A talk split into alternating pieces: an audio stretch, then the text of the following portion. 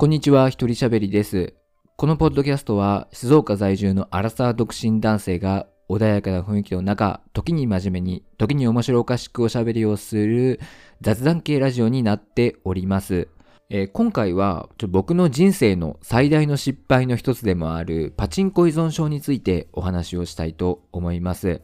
えーちょっと前に、えー営業自粛要請をしているにもかかわらず、パチンコ店が営業されていて、まあ、そこに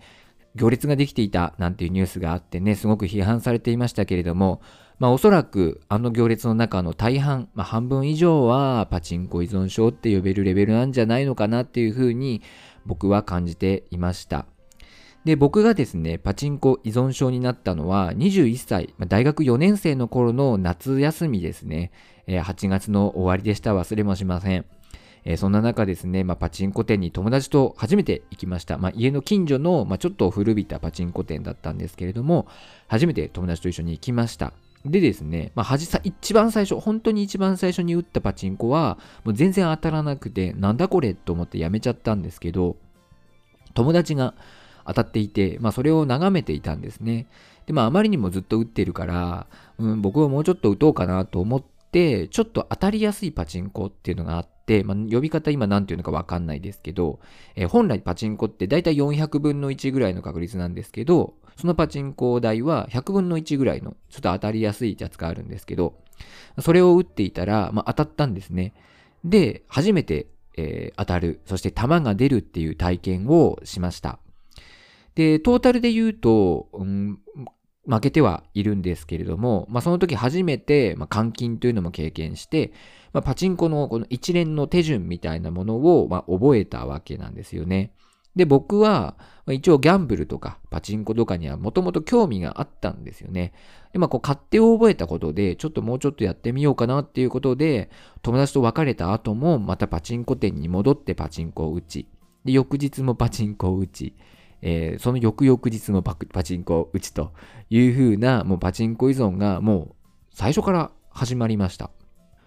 で、そんな日々を送っている中で、まあ、9月になると大学の授業が始まるんですけれども、まあ、大学の授業をサボってパチンコを打ちに行くようになります。で、結果的にどうなかったかっていうと、留年をしました。もともと単位がギリギリだったんですけど、頑張れば卒業できるよねっていう中だったんですけれども、まあ、結局留年をするということになってしまいました。で、もともと僕のね、その学校の単位とかを気にかけてくれていた、当時付き合っていた彼女もちょっと呆れちゃって、えー別れることになってしまい、で、僕は、うん、実家に戻ることになりました。まあ、単位数は、取るべき単位数はそんなに多くなかったので、まあ、実家から大学に通うこともできるだろうということで、実家に帰ることになりました。で、まあ、実家に帰るんですけれども、結局そこでも大学をサボってパチンコを打ちに行くっていうようなことをしていましたね。えーパチンコ、大学行くふりをして結局パチンコ店に行くみたいなことを繰り返していました。で、なんかそのうちにパチンコで生きていこうってなんかちょっと本気で考え始めて、パチンコで生きていくんだみたいな風になり始めて、で、まあほぼほぼ勢いで、えー大学、大学中退をするということを言い始めて中退をします。まあ4年半通ったにもかかわらず、えー中退をするっていうちょっと恐ろしいことを、まあ、僕はしたわけですね。で、まあそこからもさらにパチンコばかりの毎日、えーバイトするわけでもなく、仕事をするわけでもなく、パチンコを打つ日々を過ごしていました。ただ、負けが込んでくるとやっぱりお金がなくなってくるんですよね。そうなったらどうしたかっていうと、親のお金を盗んで、えーパチンコ店に行きました。親のお金を盗んで、えーパチンコを打ってました。で、本当最悪だったのは、妹の短大の入学金入入学祝い金ですね。を盗んで、盗むというか、10万円あった封筒に入ってたんですけど、そこから3万円を抜き取って、うちに行くっていうようなこともしていました。本当に、あのー頭がどうかしてましたね、当時はね。で、まあ、打ったりして、で、まあ、僕のね、両親もね、特にこう問い詰めたりするでもなく、お金ないんだけど知らないみたいなこと言って、僕、お城の言おうなんて言ってね、しらばっくれつつ、えーまあ、これはもうさすがにまずいなと思って、盗むのをやめて、じゃあ今度お金がなくなってどうしたかっていうと、まあもともとクレ、ジットカードか、えー、金融機関にね、お金を借りて、10万円ほど借金をして、さらにパチンコを打つっていうことを、えー、していました。まあ、それもいずれ尽きてしまって、で、結果的にお金がなくなって、まあ、当然収入も僕はなかったので、えー、パチンコを打ちに行きたいけれど、打ちに行けない、親の金を盗むわけにもいかない、お金を借金するわけにもいかない、どうしよう。どうしよう、いけないいけないって言って、行かなくなっていきました。まあ、そんな感じで、えー、もう初日からパチンコ依存、もうほんと、しょっぱなからパチンコ依存みたいな感じになって、パチンコお金がなくなってやめらざるを得なくなるまで、大体ですね、1年ちょいなんですけど、はい。まあ、その間、ほぼほぼ毎日のようにパチンコに行ってました。じゃあどうやってそのパチンコ依存症から結果的に抜け出したのか。まあそのお金がなくなったから、うちに行けなくなったっていうのもあったんですけども、まあ、うん、それだけだったらちょっとね、なんか、うん、難しいのかなと。お金がないからうちに行かないんだったら苦労しないじゃないですか。なんで僕が抜け出したのかなっていうと、まあ、まず家からパチンコ店までが遠かったっていうね、えー、車で15分ぐらいかかるところにパチンコ店が一番近いところでもそれぐらいかかったので、うん、まあなんか、ほんと気軽に行けるみたいな距離じゃなかったっていうのと、あとはまあお金がなかったっていうのもそうですし、実家暮らしだったので、その、外に出なくても生活できたんですよね。あの、引きこもり生活ができてしまうというのも、まあ、パチンコ依存症から抜け出せた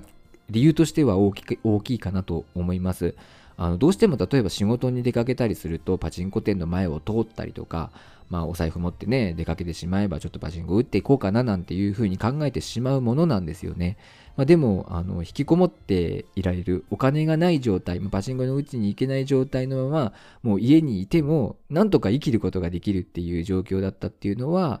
すごくあのパチンコ依存症から抜け出すためにはすごくいい条件だったのかなと思います。でね、あの朝起きるとやっぱパチンコを打ちに行きたくなるわけなんですよ。だからそうなったらもう枕を噛んで僕は、うーんって噛んで我慢してましたね。もうお金もないし仕方ないから、うーんって枕を噛んでもう我慢をしてました。でまあそんな生活が2ヶ月ぐらい続いて、まあ、ようやく、うん、落ち着いてきたかなっていう、その、我慢をしなきゃいけない。もう我慢、まあ、我慢しなきゃいけないというか、本当に耐えなきゃいけないみたいな状況は、2ヶ月ぐらい経って、ようやく、あの、収まりました。まあ、そんな感じで、えー、パチンコ依存症をなんとか、えー、脱することができて、まあ、最近というか今はもう全然パチンコも行かないですし、えー、行きたいとはね、たまに思うんですけど、まあそれでもなんかこう、前昔みたいに、うわ、もう体がもう、うーってなるような感じではなく、いやでもやっぱ行っちゃダメダメって思えば全然行かないっていうような状態になることができています。で、結構ね、そのパチンコ依存症っていう話をすると、え、なんでパチンコ打ち行っちゃうのみたいな風に思われるんですよね。なかなかこのギャンブル依存症、パチンコ依存症っていうことに対する理解っていうのが多くの人がわからないと思うんですよ。なので、例えばこう、